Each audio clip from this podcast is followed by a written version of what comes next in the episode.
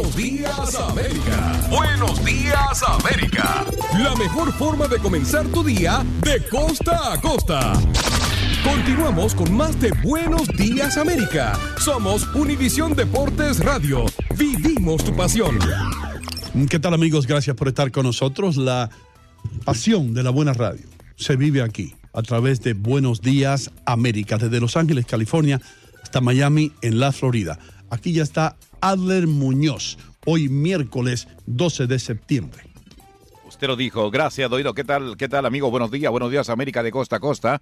Buenos días, bella y linda ciudad de Los Ángeles. Esto sucedió mientras usted dormía. El trayecto de Florence continúa siendo incierto. Se podría mover un poco al norte hacia Virginia o un poco al sur hacia Carolina del Sur. En California arrestaron a 32 pandilleros por millonario fraude a clientes de negocios médicos. En esta estafa que superó el millón de dólares, los sospechosos robaban datáfonos y los usaban para solicitar la devolución de dinero. Un supuesto cibercriminal se declaró culpable en la Corte Suprema de Nueva York de organizar el robo de más de 1.8 millones de dólares de la criptomoneda Ether. Un caimán mordió en un brazo a un hombre de 35 años en un campo de juego de discos voladores Disco Golf de Clearwater, en el condado de Orange. Esto es en el centro del estado de la Florida. En Texas arrestaron a tres jóvenes por posesión de un arma de fuego en una escuela secundaria en Dallas Forward. En Chicago buscan al responsable de asaltar sexualmente a una pasajera en un tren de la línea azul del servicio del transporte público. Eh, hay misterio en México. Un grupo de 12 personas que viajaban en tres vehículos desapareció en Hidalgo. Una camioneta blindada y dos autos salieron en la mañana del lunes y el viernes y las autoridades hallaron los vehículos abandonados en distintos lugares del estado. Y el hambre creció el año 2017 en América Latina y el Caribe hasta afectar a unos 39 millones de personas debido a la desaceleración económica en Sudamérica marcada especialmente por el caso de Venezuela, así explicó la Organización de las Naciones Unidas. Bien, señores, tiempo para irnos así con mi compañera Andreina Gandica. Contacto Deportivo. Cuéntame, Andreina, buenos días, ¿cómo estás? Sí, lo hacemos en esta parte, Adler, hablando de los amistosos internacionales, porque hay muchos ya cerrando la fecha FIFA. Japón que ganó 3 por 0 a Costa Rica, Chile y Corea del Sur no se hicieron daño sin goles en el término de este juego. También vimos lo que se celebró con estas selecciones de Polonia e Irlanda empatando a un gol por lado Inglaterra 1 por 0 le gana a Suiza. Colombia y Argentina en New Jersey no anotaron goles. Brasil que le ganó 5 por 0 a El Salvador. Estados Unidos que le gana a México con un gol. Y Venezuela que vence 2 por 0 a Panamá. También vimos a Ecuador ganar ante Guatemala dos goles por cero, mientras que en lo que representa la Liga de las Naciones de la UEFA resaltamos un partido que de hecho transmitimos en Univisión Deportes Radio, el España ante Croacia, y es que la selección roja goleó con seis el día de ayer a Croacia, la subcampeona de Rusia 2018, que no tuvo oportunidad de anotar gol. Nos vamos a Los Ángeles, Gabriela Teisier Zavala. Buenos días, América, para ti. ¿Cómo amaneces o cómo madrugas, mejor dicho? ¡Auch! No hay ni excusa para los Dodgers. ¡Qué horror! ¿Qué pasó con los Dodgers? ¿Qué pasó? Perdieron como siempre. Ay, que va subiendo como la espuma. Yeah. Sí, qué cosa, ¿no? Ay, cambiemos de tema. Muy bien, sí. ¿Me das, me, me das una oportunidad para, para poner una sonrisa en tus labios? Venga, adelante. Okay. Te voy a eso, perdieron los Dodgers, pero te vamos a alegrar la vida. Sabemos que no es tu cumpleaños, pero tenemos una sorpresa para ti. Adelante, Ale. Quiero decirles que mi fan especialmente es la chica que da desde Los Ángeles. Es una excelente expositora de los problemas que suceden ahora en la actualidad en todas partes. Gabriela Sabe, Gabriela, es excelente la chica. Así que para ella un saludo especial porque es una periodista que sabe poner los temas, sabe analizarlos y con un idioma completamente entendible para todo Sí. nivel de educación. Excelente así que para ella le deseo siempre lo mejor. Iguales son ustedes, pero siempre la mamá tiene una preferencia por ¿Qué te parece? Oh my God, you made my day. Mil gracias, qué alegría. Ay, qué bueno, me encanta. Mira, eso es nuestro trabajo. Si podemos tocar una persona y que sean dos y que sean cien, pero con que una persona nos diga eso es tal satisfacción. Para eso nos levantamos en la mañana y ouch por los Dodgers, pero qué alegría. Mil gracias. Esa, fue, esa fue, Gaby, esa fue Ana de Miami.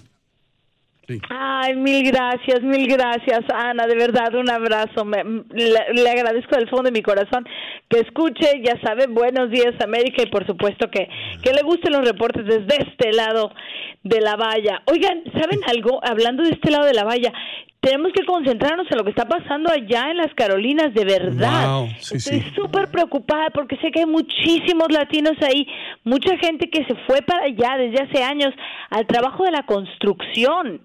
Yo me acuerdo que había mucha gente, hasta yo tenía una nani cuando vivía en Miami, una nani excelente, una mujer peruana fantástica, y un día me dice, ella, señora, me voy, le digo, ¿a dónde vas? Me dice, pues me voy a las Carolinas, me voy a Carolina del Norte, le digo, Carolina del Norte, sí, me voy a ir por ahí las dos Carolinas porque una empresa me contrató para, para ir a construcción. Ella buenísima. Le digo, ¿y estás fuerte y todo? Sí, sí, estoy lista para irme a la construcción. Se fue, sí me escribió unas veces y ahora me preocupo porque ella me dijo, hay una gran cantidad de latinos acá. Fíjense. o sea que, mira eso, sí, sí, sí, sí. Y, y, dicen que va a caer como, ¿cuánto? como 30 pulgadas de agua, ¿te imaginas? 35 pulgadas. Y, la, y las, y las, las olas, el oleaje y el aumento del nivel del mar en esa zona de 13 pies y échale encima olas. Es más, ahorita yo estaba revisando los sistemas.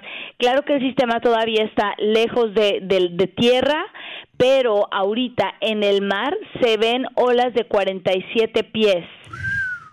Es un, o sea, son olas monumentales. ¿eh? ¿eh? pensemos que un piso, a ver, para ponerlo en, en, en, términos para que todo el mundo comprenda un poquito o visualice un poquito de qué estamos hablando. Una casa, un piso regular en un departamento tiene entre 9 y 12 pisos, eh, digo, pies de alto. 9 pies es el promedio, 12 son cielos, son techos elevaditos. Entonces, piensen 47 pies, el tamaño de la ola nomás. Un edificio de lo alto de un, de un edificio de cuatro pisos. Ustedes saben el gran problema que están hablando las autoridades es trasladar los presos. porque oh. también tienen que darle seguridad. Mira eso. Imagínate tú. Y eso ya, ya están comenzando desde, ya comenzaron desde ayer mm. para, trasladar los reclusos a zonas seguras. Imagínate. ¿Y dónde, lo van, a, poner? Bueno, eso es lo que están analizando en prisiones o celdas que estén lejos de las zonas de mayor impacto de, del huracán. Pues esto viene en serio, Gaby. Wow. Pero y eso, doctor, usted está apuntando una cosa de las de las dimensiones que uno no piensa, ¿verdad? Uno no realmente considera todos esos pequeños detalles cuando estamos hablando de evacuación. Uno dice, señor, hágame el favor, caballero, póngase usted en su coche y salga de ahí. Sí, pero lo que no calculamos es que el señor no ha bajado esa escalera en los últimos siete años o cinco años y tiene una rodilla lastimada. ¿Cómo vamos a bajar al caballero de, de su casa allí que está parada en unos pilotes junto a la playa? O sea, estamos hablando de un montón de logística que hay que hacer. Sí, es grande. y, por ejemplo, el caso de los hospitales, porque los tendidos eléctricos que sustentan los equipos que dan mantenimiento a pacientes en cuidado intensivo, todo eso que fue la desgracia de Puerto Rico. Por ejemplo, que al tumbar el sistema eléctrico, muchas unidades de cuidado intensivo quedaron sin funcionar y muchos pacientes murieron ahí. Oh, man. Sí, eso es, terrible, la gente no se imagina. Sí, exacto. Y considerando esas cosas también, desde acá, desde, desde Santa Bárbara, hay una compañía que se dedicaron, después de lo que ocurrió en, en, eh, en, el Golfo y después, después de Katrina y después de lo que ocurrió en Puerto Rico, ellos se han dedicado a ensamblar paquetitos de medicamentos, no de primeros auxilios, no solamente para curar una herida de un objeto punzocortante, ¿no? Sino también medicamentos básicos para la diarrea, para la deshidratación. Entonces hacen estos paquetitos porque ellos eh, eh, revisaron y dicen, sí, realmente la mayoría de las muertes ocurren días después del meteoro, no por el golpe del huracán, sino que no, se, no llegamos a tiempo a atenderlos. Entonces, a los que están a la mano, inmediatamente hay que repartirles ya este tipo de kits para que estén listos con estos medicamentos que ya sabemos son medicamentos de primera necesidad después de que pasa un huracán, ¿no? Cuando no hay agua limpia, cuando no hay formas de tener eh, asepsia. Entonces, eh, esos son los momentos donde hay que pensar en esas otras cosas que hemos aprendido desafortunadamente por otros meteoros igual de letales, ¿no? Wow, Sí, de hecho lo compara con Harvey. Eh, dicen que en el sentido, o sea, lo, comparan de que es poderoso y que podría estar estacionándose eh, en tierra. De eso habla y que es lo más peligroso, porque no es lo mismo que pase, eh, haga su, su, su, mal trabajo, debemos decir, y siga a que mm. se quede estacionado. Y dicen que mm. Florence es una tormenta inusual porque se va a dirigir a las calorinas desde el este. O sea, no es habitual el comportamiento que Florence va a tener. Es igual como si, como si la suegra viniera a quedarse dos días o viniera a quedarse dos semanas. ¿No? hay que estar preparado, hay que traer su kit de emergencia. Sí, hay que, hay que prepararse. ¿sí? Oigan, bueno, espérenme, ya les cuento de lo que pasa acá, lo de Florence desafortunadamente, pero que sepa todo el mundo de aquel lado del país que estamos apoyándolos como se pueda y que si necesitan venirse para otros sitios estamos listos para recibirlos con, con eh, sí, con sitios donde, donde puedan estar, por lo menos en lo que pasa ese meteoro, ¿no? No podemos hacer lo mismo con sus pertenencias, pero por lo menos pueden, pueden salir de ahí, de la zona de peligro. Mientras tanto, les cuento, acá en Los Ángeles, ¿qué creen que pasó? Pues los supervisores del condado de Los Ángeles Ángeles han puesto una moción de emergencia, ellos le llaman, y han puesto, ¿se acuerdan cuántas veces hemos hablado de que la gente termina indigente viviendo en las calles porque le suben la renta de golpe y porrazo, así nada más, un tantísimo como 50% de pronto?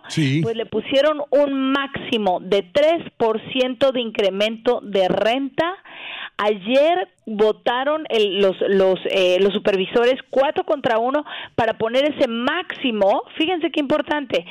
Y eh, claro, en la audiencia hubo quien dijo, esto mata el, el negocio de los bienes raíces, porque es como un rent control. Pero entonces Exacto, los supervisores dijeron, no, estamos en una emergencia y sabemos que ustedes, eh, sí, queremos que sea un, un, mercado de bienes raíces saludable, pero dejar a la gente en la calle porque no pueden pagar la renta, eso ya no puede ser. Ok, vi la última cifra. En los últimos seis años, ¿saben cuánto aumentó la indigencia en, en Los Ángeles? Yo diría que un, un 30%.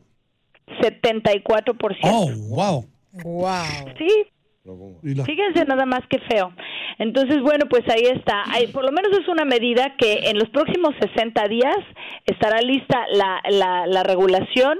Cuando sea firmada, entonces ya cuando sea aprobada, entra en vigor y de ese momento en adelante va a tener un, un mínimo de, de seis meses a un año de, de, de vigencia, por lo menos el tiempo en el que se tardan en trazar una regulación que ya se convierta en ley para evitar esa, esas mm. prácticas que de verdad están poniendo a la gente en la calle. Mm. ¿Cuántas veces hemos hablado aquí que yo les decía, es que la gente que renta ya, ¿cómo va a poder pagar eso? No, casi imposible. Y, yo estoy de acuerdo completamente en, el rent control y, en Nueva York, en New Jersey, en el área triestatal, se utiliza ese método y, nada de que ha matado el, negocio de bienes raíces o, o el incremento en valor de, la, de las casas. No, eh, lo, contrario. Eh, Gaby, tengo, tengo que preguntarte algo. Eh, el, P el P-22, ¿está por ahí en California o ha cruzado la frontera para Oregón? no, el P-22 está guardado en el ah. Griffith Park, no puede salir de ahí. Ok, entonces... no debe ser el primo entonces porque una mujer fue matada por un león de montaña en Oregón. Mm. Y, yo pensé en ah. ti eh, se llama Diana, se llamaba la pobre Diana Barber, de 55 años de edad. Y, ¿Y qué pasó? ¿Cuáles fueron las circunstancias? ¿Entró el, el, el, eh, puma a su a su territorio o ella andaba caminando por allí? entró. Tú sabes dónde queda Mount Hood National Forest, ¿verdad, mi Sí. Sí, ahí en Mount Hood. Ella estaba de, de un día de eso, de, de, alpinaje, de estar subiendo y bajando montañas y de pronto eh, se dice, dicen los expertos que el, el león de montaña pues la estaba acechando y tenía hambre y ¡bum! le saltó el instinto. Ah, qué desafortunado incidente, pero tenemos que decir mm. que son menos usuales eh, los ataques por parte de Pumas que las personas a las que les cae un rayo encima. Y ya de por sí sabemos que eso no pasa seguido. Entonces, desafortunadamente sí, pues hay, hay veces que eso ocurre, pero también te cuento el reverso aquí.